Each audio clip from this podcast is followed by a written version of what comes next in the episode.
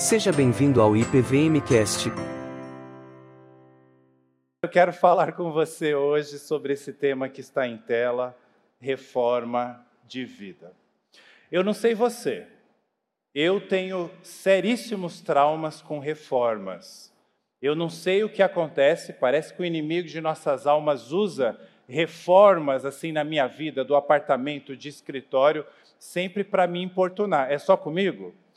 Não, né? Aquela coisa, aquela sujeirada, aquela programação que tinha uma data e a data é estendida, aquele valor que estava programado ser pago e aquele valor dobra e não acaba. Existe até a famosa expressão, está parecendo obra de igreja, né? que em geral demora. Eu não tenho boas experiências com reforma, mas depois que tudo fica pronto, limpinho, lindo, cheiroso, eu falo, puxa vida, valeu a pena. Quando nós pensamos em algumas transformações que nós precisamos em nossas vidas, a correlação ela é bem próxima. Nós sabemos que é algo necessário, é algo que trará um resultado bom para minha fé, se é um assunto espiritual, de comunhão com Deus, para minha família, se é um assunto do casamento, do relacionamento com filhos, para o meu trabalho, se é um assunto profissional. Eu sei que será algo bom no final, mas muitas vezes eu não estou disposto, eu não desejo, na verdade, pagar o preço da reforma. E a reforma protestante, assim como a reforma que eu quero conversar com você nessa noite, significa literalmente uma volta aos princípios. Ninguém propôs no passado algo novo. Vamos acabar com a igreja atual, começar uma nova igreja. Não era essa a ideia. A ideia era olhar aonde havia desvios, consertar os desvios, reformar e continuar adiante. Quando nós pensamos em nossas vidas, o que eu quero conversar com você nessa noite é a ideia de nós tornarmos melhor ou nos tornarmos melhor. Para isso, eu vou me utilizar de um texto do apóstolo Pedro, na sua primeira carta, no seu penúltimo capítulo, capítulo de número 4. Eu farei a leitura para os irmãos dos versos 1 ao 11. Agora preste atenção, eu vou ler a Bíblia numa versão que nós chamamos de versão parafraseada. Ela não é uma versão literal, ela nos ajuda a entender um pouco o contexto.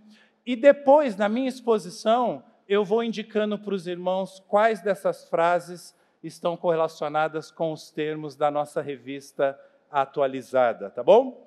Então, acompanhe comigo aí a leitura. Primeiro eu vou ler o texto todo, depois nós vamos fazer algumas considerações.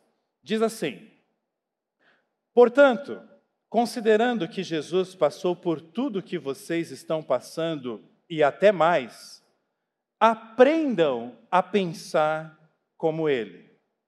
Pensem no seu sofrimento como uma maneira de abandonar o velho hábito pecaminoso de querer conseguir as coisas do modo de vocês. Assim, serão capazes de viver livres para buscar o que Deus quer em vez de serem escravizados pelos próprios desejos. Vocês já viveram aquela vida que ignorava Deus? Festas toda noite, bebedeiras e depravação. Mas chegou a hora de se livrar disso para sempre. Obviamente, os amigos daquela época não entendem porque vocês não os procuram mais. No entanto, vocês não têm a obrigação de prestar contas a eles eles serão chamados à responsabilidade na presença do próprio Deus. Ouçam a mensagem. Ela foi pregada aos cristãos que agora estão mortos, mas, ainda que estejam mortos, como acontece com todos, eles vão continuar na vida que Deus concedeu a eles em Jesus.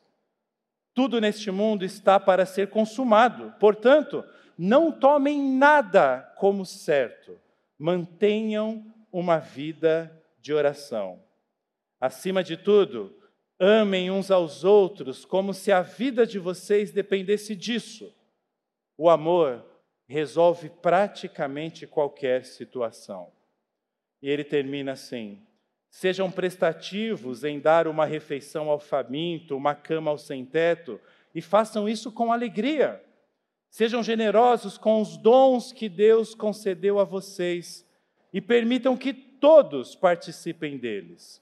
Se palavras, que sejam palavras de Deus. Se ajuda, que seja uma ajuda sincera da parte de Deus. Assim, a brilhante presença de Deus se tornará evidente em tudo por meio de Jesus, e ele receberá todo o crédito na condição de quem é poderoso em tudo, para sempre, até o fim dos tempos. Amém. Eu vou falar de três reformas de forma bem objetiva, esse, é, assim eu pretendo nessa noite. E eu já vou mostrar as três reformas aí na tela para você. Eu quero bater um papo com você sobre a, uma reforma da mente, uma reforma do coração e uma reforma das nossas atitudes. Então vamos lá. Na reforma da mente, primeiramente, uh, o que, que mais tem te incomodado no momento atual da sua vida? Você se sente de alguma forma frustrado em relação a alguma coisa, a algumas pessoas ou alguma situação? Se nós estivéssemos batendo um papo informal, você soltaria uma frase para mim do tipo: "Ah, pastor, as coisas, as coisas não estão como eu gostaria". Você se sente frustrado? Quando nós olhamos o nosso primeiro verso, nessa versão a mensagem é mostrado assim: considerando que Jesus passou por tudo que vocês estão passando, e aí nós temos essa ênfase, né? E até mais. É a expressão na RA nos apresentada como Jesus sofreu na carne. Ele passou pelo que nós passamos. Mais do que isso, Talvez você esteja se sentindo estressado, talvez você esteja com sintomas ou indícios de depressão, talvez você se sinta perseguido em alguma área ou por alguém ou por algum grupo atualmente na sua vida. Jesus passou por tudo isso. E segundo Pedro, segundo as Escrituras, até mais.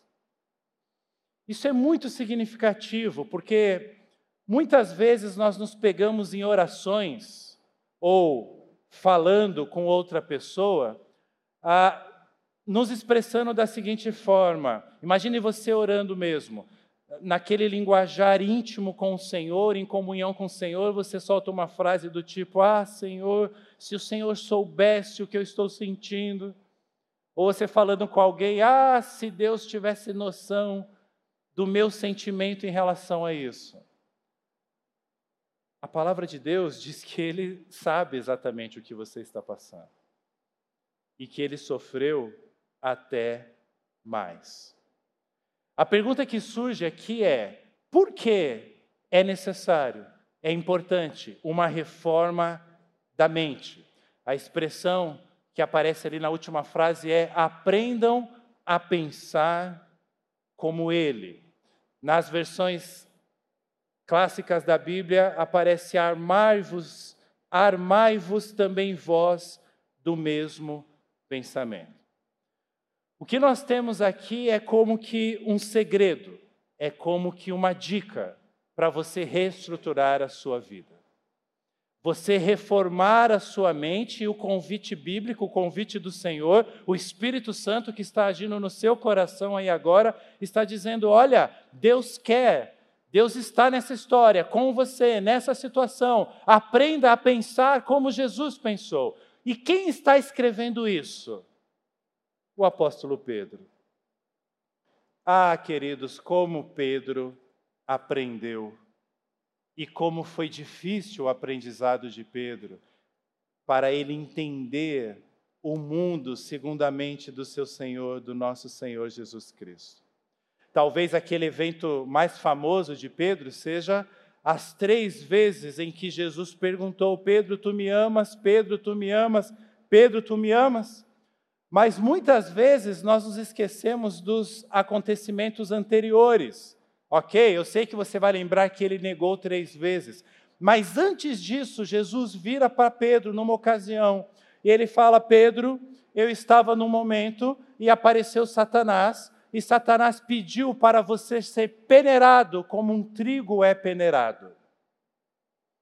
Até aí, apesar do susto que Pedro deve ter levado, tudo bem. Porque, ah, Jesus está falando isso. Pedro criou a expectativa. Imediatamente após Satanás ter falado isso para Jesus, Jesus falou: Não, você não vai tocar nele, porque ele é meu servo, ele, sobre ele eu vou constituir a minha igreja. Mas Jesus fala, fala, sabe o que para Pedro? Jesus fala assim: olha, Satanás pediu para você ser peneirado e eu orei pela sua fé. Uau! Depois passou um tempo. E Pedro está com uma, literalmente uma arma e Jesus está sendo preso.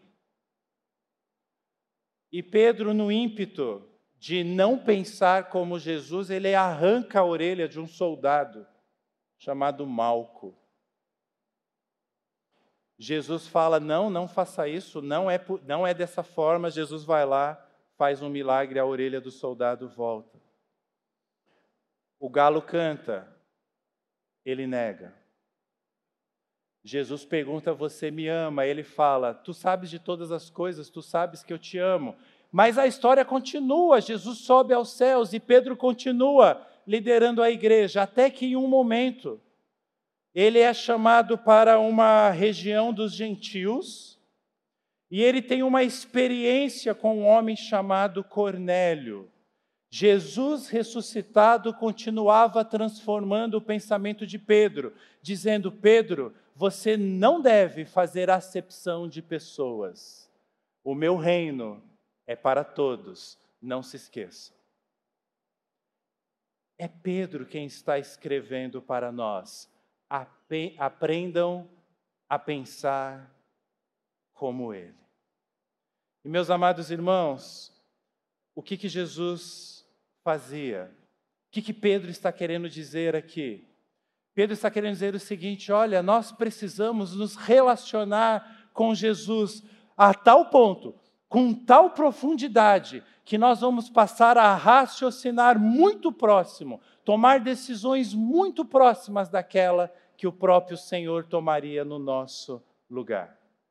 Duas coisas chamam a atenção. Mais à frente no texto, no verso 6, Pedro escreve assim: pode mostrar o verso 6. Ouçam a mensagem. Olha lá. Pedro está dizendo isso. E aí ele fala, ela foi pregada aos cristãos e todo aquele contexto que nós lemos. Pedro está dizendo para mim e para você ouvir a mensagem porque ele aprendeu com Jesus. Ele aprendeu a pensar como Jesus. E se tinha algo que estava na mente de Jesus, era a palavra de Deus. Como judeu, literalmente decor, decoração. Mas mais do que isso, Jesus tinha uma marca muito singular que os discípulos começaram a observar o poder de Jesus, tudo que ele fazia, Jesus andando sobre a água, Jesus parando a tempestade, Jesus fazendo milagres, e eles percebiam que quanto mais poder Jesus demonstrava, mais Jesus tinha uma prática diária. Essa prática Pedro nos apresenta no verso 7, quando ele fala no início: tudo que está nesse mundo está para ser consumado, portanto, não tomem nada como certo. E aí ele solta essa frase: mantenham uma vida de oração. Os discípulos perceberam que Jesus tinha uma vida de oração e que de alguma forma havia uma correlação dessa conexão de Jesus com o Pai e tudo que ele fazia. Ao ponto que os, os discípulos chegam diante de Jesus e falam: Mestre, ensina-nos a orar. e talvez com medo da sabedoria e da resposta de Jesus, eles dizem assim: ensina-nos a orar como os discípulos de João, como João ensinou aos seus discípulos. Eles estavam querendo dizer o seguinte: nós somos teus discípulos. João tem discípulos. João ensinou eles a orar. Nós queremos aprender com o Senhor. E aí então Jesus ensina a oração que nós conhecemos como a oração do Pai Nosso. João não, Jesus, né? Já que estamos no contexto de reforma, nós lembramos do reformador João Calvino que escreve as Institutas em 1536. E ele escreve nas Institutas muitos capítulos e ele dá muita ênfase na oração. E entre outras coisas, Calvino disse que a oração é o nosso principal exercício de fé. E ele diz que diariamente nós somos beneficiados por Deus quando nós temos essa intimidade com Deus. Uma editora aqui no Brasil até selecionou os trechos das institutas que fala sobre oração e lançou um livro que chama O Livro de Ouro da Oração. É um trecho das institutas somente com essa ênfase. Essa frase que na Bíblia a mensagem foi traduzida como mantenham uma vida de oração, é a ideia de sede criteriosos, sede sóbrios, que não sejam vã as vossas orações, estejam alertas, dediquem-se à oração. E o que, que o Espírito Santo está dizendo para mim e para você com isso aqui nessa noite? Que somente com uma vida de oração, somente com uma vida íntima de relacionamento com Deus, nós vamos conseguir reformar a nossa mente, ou seja, abandonar velhos hábitos e não querer controlar todas as coisas. Porque é este o nosso problema. Olha o que ele diz um pouco antes. Pensem no seu sofrimento como uma maneira de abandonar. Pode mostrar o próximo slide, olha lá. Como uma maneira de abandonar o velho hábito pecaminoso de querer conseguir as coisas do modo de vocês. Aqui na versão Almeida é a frase que diz assim: Não vivais de acordo com as paixões dos homens Pedro está nos lembrando que este foi o pecado do Éden, e o pecado do Éden continua no nosso coração. Nós queremos conseguir as coisas do nosso modo, do nosso jeito, e aí nós precisamos resolver algo relacionado ao nosso pensamento, à nossa mente. O que vai prevalecer na minha vida é o que eu quero ou o que Deus quer? É como se Pedro estivesse falando dessa maneira conosco.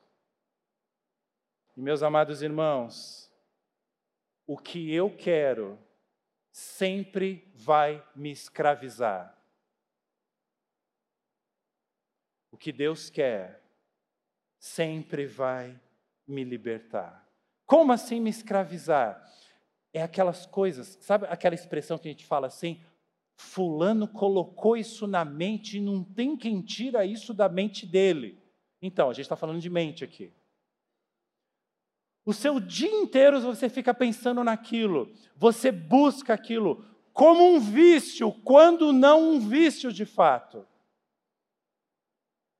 E não precisa ser algo ruim, pecaminoso, pode ser algo visto pela sociedade e até pela cristandade como algo bom, mas você colocou um desejo tão intenso que você torna o bom mal, ruim, te afasta de Deus, te escraviza. É isso que você estuda, é isso que você procura, é isso que você lê, é isso que você assiste, é sobre isso que você conversa, é sobre isso que você sonha. Você se torna um escravo.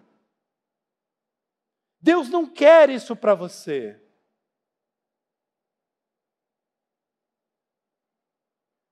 Reformar a vida não é simples, por isso que ele usa a expressão sofrimento. Mas é necessário para nós conseguirmos viver buscando, como diz o texto, o que Deus quer.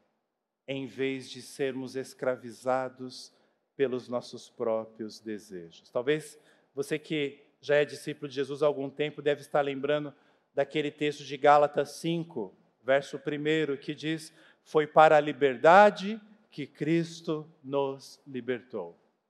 E o texto continua assim: permaneçam firmes, não se deixe novamente submeter a um jugo de escravidão. Ou seja, ao mesmo tempo que nós temos a afirmação, foi para a liberdade, não foi para a escravidão, escravidão, que Cristo te libertou. Ao mesmo tempo tem uma ordem, tem um desafio, tem algo que envolve um esforço, envolve uma reforma.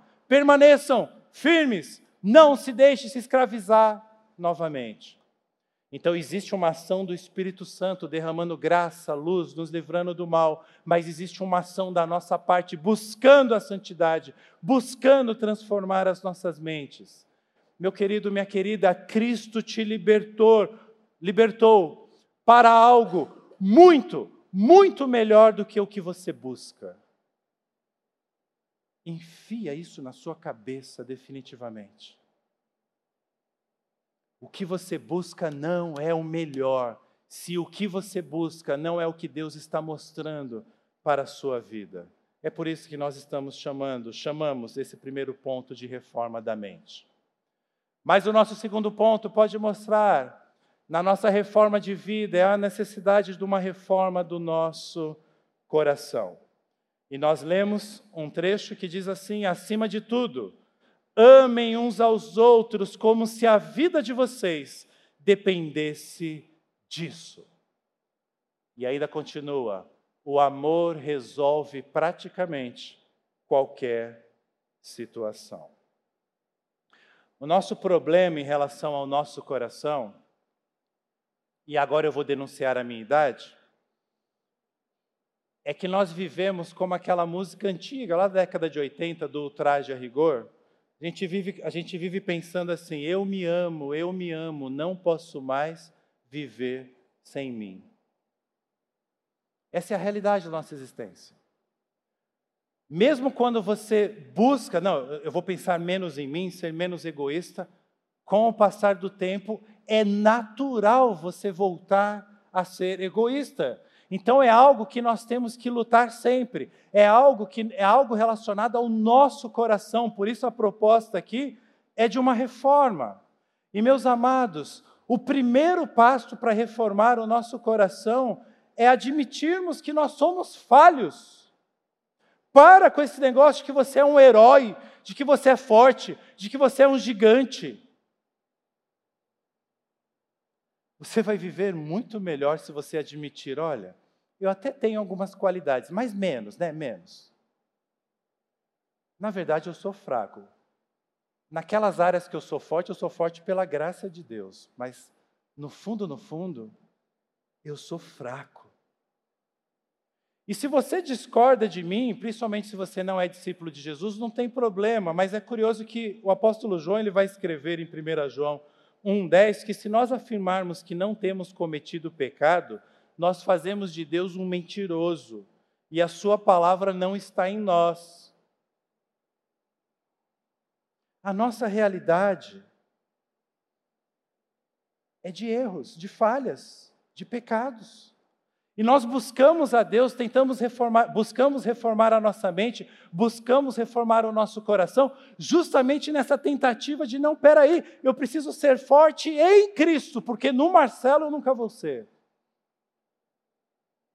Eu sou falho com os meus amigos, eu sou falho com os meus vizinhos, eu sou falho com o meu cônjuge, eu sou falho com os meus pais, eu sou falho com os meus filhos. E a resposta bíblica diante das suas falhas, baseado no texto que está aberto diante de nós, é: ame.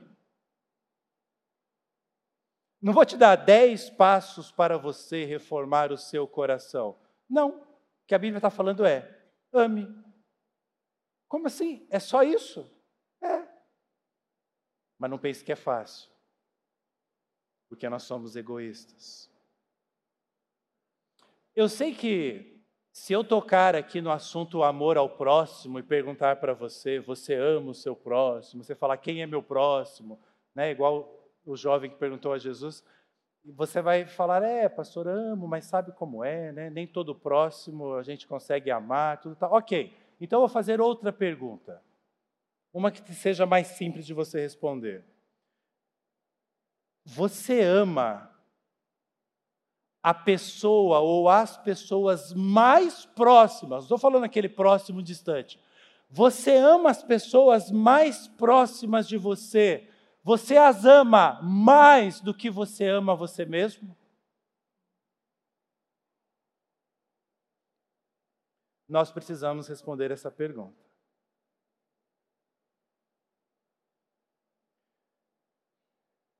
Eu tenho uma técnica quando eu penso sobre essa pergunta.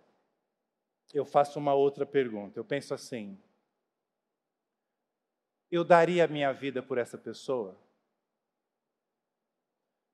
Numa situação de risco, ou ela morre, ou eu entro no lugar dela e morro no lugar dela. Eu faria isso?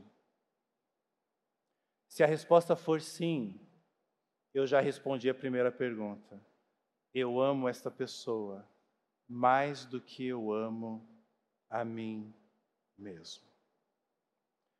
E já que eu estou falando de perguntas, existe uma pergunta muito difícil de ser respondida, que mexe com as nossas emoções, mas que nos ajuda quando nós temos problemas em amar as pessoas. E eu estou falando de pessoas próximas de você. Eu costumo desafiar os meus jovens, muitas vezes em aconselhamento, dependendo da situação. Quando há problemas de relacionamento entre pais e filhos, entre filhos e pais, entre relacionamentos conjugais, familiares, seja qual for, entre a irmandade também cristã. Eu costumo fazer a pergunta para focar no amor é a seguinte: e se você perdesse a pessoa hoje? Porque pastores, assim como muitos discípulos, porque nós vivemos em comunidade, nós lidamos com muito luto, muito velório, muito ofício fúnebre.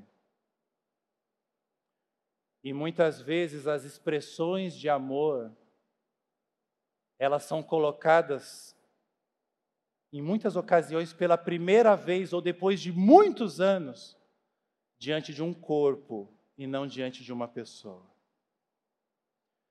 E a pessoa tem que conviver com aquela culpa até o fim da sua vida de não ter amado aquela pessoa ou demonstrado o amor como poderia. Então, se você tem dificuldade em amar, vamos fazer essa pergunta: e se eu perder a pessoa inesperadamente? Para amar, existe um, um fator que nós precisamos resolver. Existe algo no nosso ser que nos atrapalha a amar. Para amar de forma plena, nós precisamos estar sem pecado. Pastor, então não tem como amar de forma plena. Aí você começa a entender o amor de Jesus por você. Mas existe um meio termo, que é fugir do pecado, o texto fala disso, e buscar a Deus, porque para amar envolve um estado nosso, da nossa vida, né? nós estamos falando de vida, de arrependimento, de reconciliação, de paz com Deus.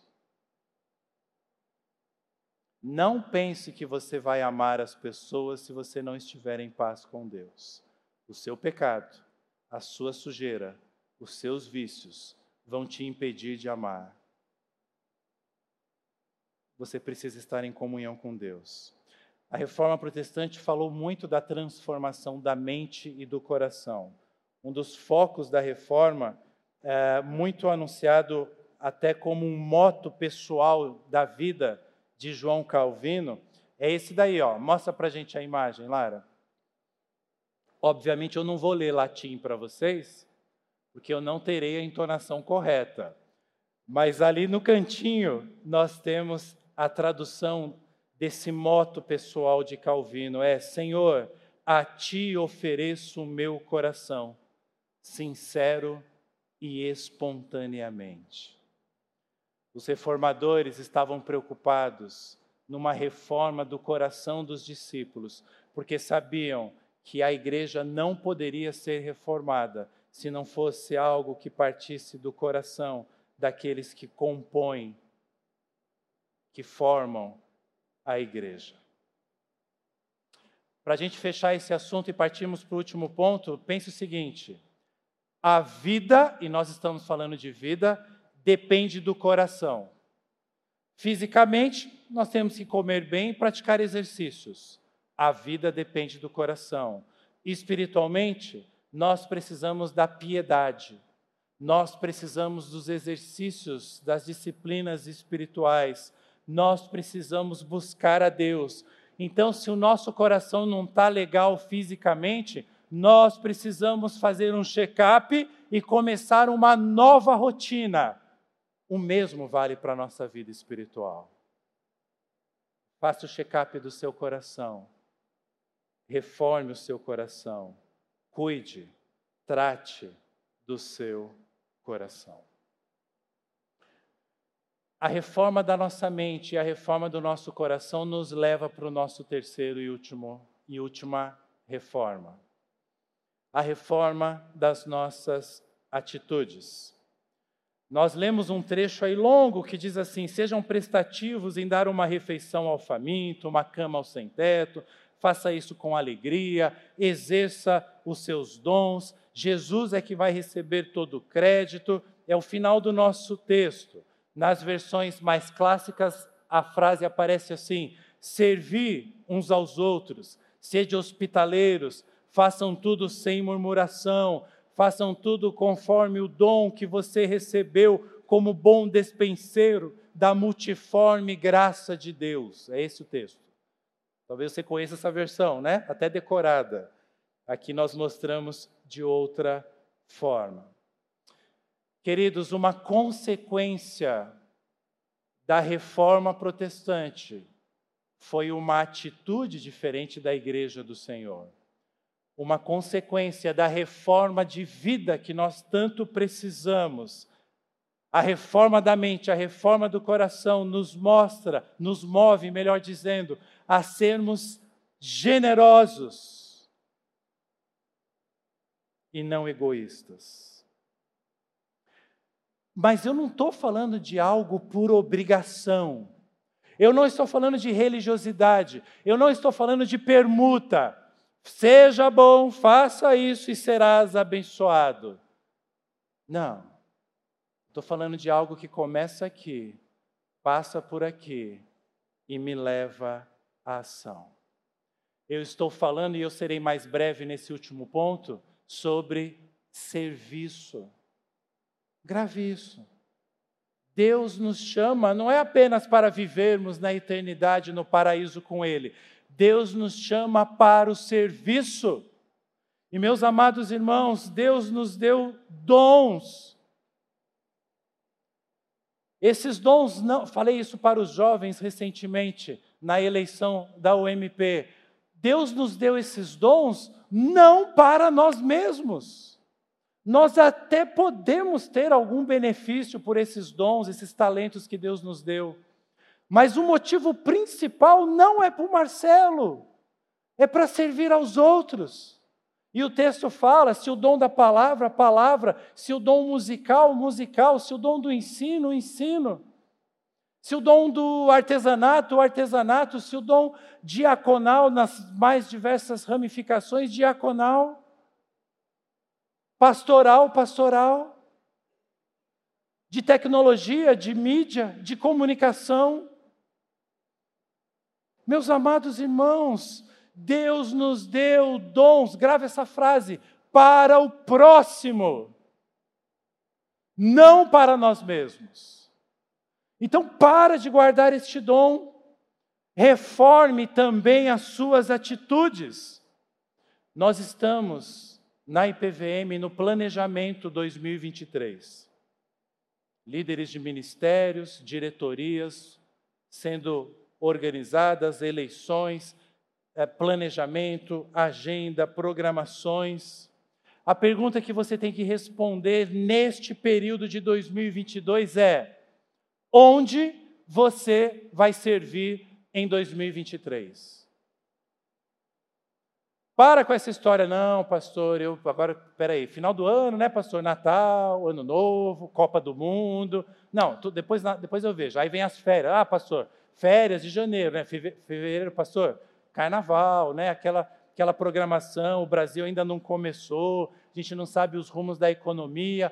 Lá para março, eu penso, aí em março vem uma pandemia na sua vida, vem uma guerra mundial, vem uma mudança repentina, não precisa ser ruim, pode ser boa também, mas uma grande mudança na sua vida, e você fala: ah, não, mas agora eu vou esperar porque eu estou num momento instável.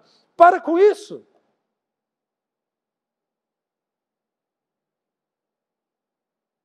Seja discípulo. Sabe aquela expressão machista? Seja homem? Então, é seja discípulo. Seja discípula. Encare a realidade do chamado e do dom, do talento que Deus te deu. Agora, mais uma vez, pode ter uma coisa que esteja te atrapalhando. Para nós reformarmos a nossa atitude, é necessário nós termos uma atitude para com os nossos pecados. Porque se o pecado escraviza sua mente, te impede de amar o próximo, ele também vai te atrapalhar no serviço, que é a razão pelo qual Deus te chamou. E é por isso que o apóstolo Pedro, ele toca nesse assunto. Muitas vezes são os nossos pecados que nos impedem a encontrar aquela alegria de servir ao Senhor. Eu vou terminar com esse trecho que nós já tínhamos mostrado, que está aí na tela. Vocês já viveram aquela vida que ignorava Deus? Festas toda noite, bebedeiras, depravação. Mas chega, né? Chegou a hora de se livrar disso tudo e para sempre. Eu sei, os amigos daquela época não entendem por que, que você não está mais no mundinho deles ali. Mas vocês não têm que prestar contas a eles. E eles vão ser chamados à responsabilidade. Eles estarão na presença de Deus em breve. Se você ainda não entendeu, o que eu quero dizer para você nesse último ponto é uma coisa só. Para reformar as suas atitudes, é fundamental você largar o pecado. A reforma protestante, a reforma da igreja, foi motivada pelo pecado da igreja. A igreja tinha se desviado dos princípios do Senhor. Para nós reformarmos as nossas vidas, nós também precisamos reconhecer que nós estamos desviados, distantes do nosso Senhor. Para concluir, eu quero dizer que nada disso que eu falei nos é natural. Você vai sair daqui, você vai comer uma pizza na pizzaria, você vai ver alguma coisa, vai dormir, ah, e naturalmente tudo isso vai acontecer na sua vida. Não vai. Para pensarmos como Jesus, nós precisamos ter uma vida de oração. Para nós amarmos uns aos outros, nós temos que ter atitudes menos egoístas. Para eu deixar o pecado, que eu amo, que eu acho atraente, eu vou ter que lutar contra o pecado. É luta, é guerra. Tudo é por causa do pecado. É por isso que nós passamos por dificuldades na vida. Mas esse texto e toda a Escritura nos chama para perseverarmos, porque Deus sabe o que é melhor para nós. Nós não gostamos de reformas, mas reformas são necessárias. Deus coloca as reformas na nossa porta. O grande escritor cristão C.S. Lewis parece ter entendido isso, quando ele diz: dificuldades preparam pessoas comuns para destinos extraordinários. Amada IPVM, meu querido visitante, nós devemos sempre reformar as nossas vidas. Reformas são difíceis, mas reformas são necessárias. Todos os discípulos passaram por ela na história. Você pensar em Abraão, Isaac, Jacó, José, Moisés, vamos dar um salto, Pedro, que é quem escreveu essa carta. Todos passaram por reforma. Jesus disse que seria assim, mas ele falou: tem de bom ânimo, eu venci o mundo por você. E olha, você não está sozinho, eu estou com você. Para alguns de vocês nessa noite, talvez essas reformas sejam um convite para uma nova obra, o que eu vou chamar, como a Bíblia chama, de nova vida. Talvez você esteja compreendendo o Evangelho pela primeira vez. Saiba que não sou eu, mas é o Espírito de Deus tocando no seu coração. Para outros que já conhecem o Evangelho e seguem a Jesus, talvez a nossa reflexão seja para uma reforma no sentido de volta ao princípio, ao primeiro amor. E lembra quando eu falei do coração? Que eu lancei uma pergunta para você e eu falei assim: você daria a vida por aquela pessoa? E se você respondesse sim, significa que você ama aquela pessoa mais do que a você mesmo? Pois nessa conclusão eu quero lembrar a você o que Jesus fez por mim e por você.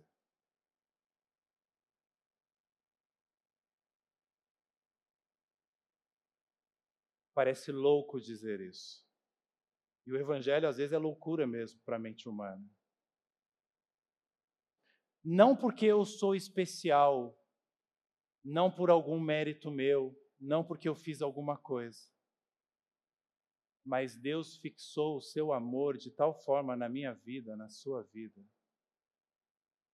Jesus fixou o seu amor na minha vida, na sua vida, ao ponto dele dizer: para que ele não morra, para que ela não morra. Eu o amo tanto que eu vou lá e vou morrer no lugar dele, no lugar dela. Jesus nunca precisou reformar mente, reformar coração, reformar atitudes, porque ele é perfeito, porque ele é Deus. Também ele nunca precisou nos dar atenção, mas ele deu ele não nos deixou abandonados. Dificuldades na vida são normais. Mas a promessa do Senhor não é que nós não passaríamos por ela, é que Ele estaria sempre conosco, por pura graça. É por isso que esse texto termina com uma exaltação para sempre, até o fim dos tempos. Amém. Nas outras versões bíblicas, é a expressão para a glória de Deus. Para a glória de Deus, Ele nos chama para uma reforma.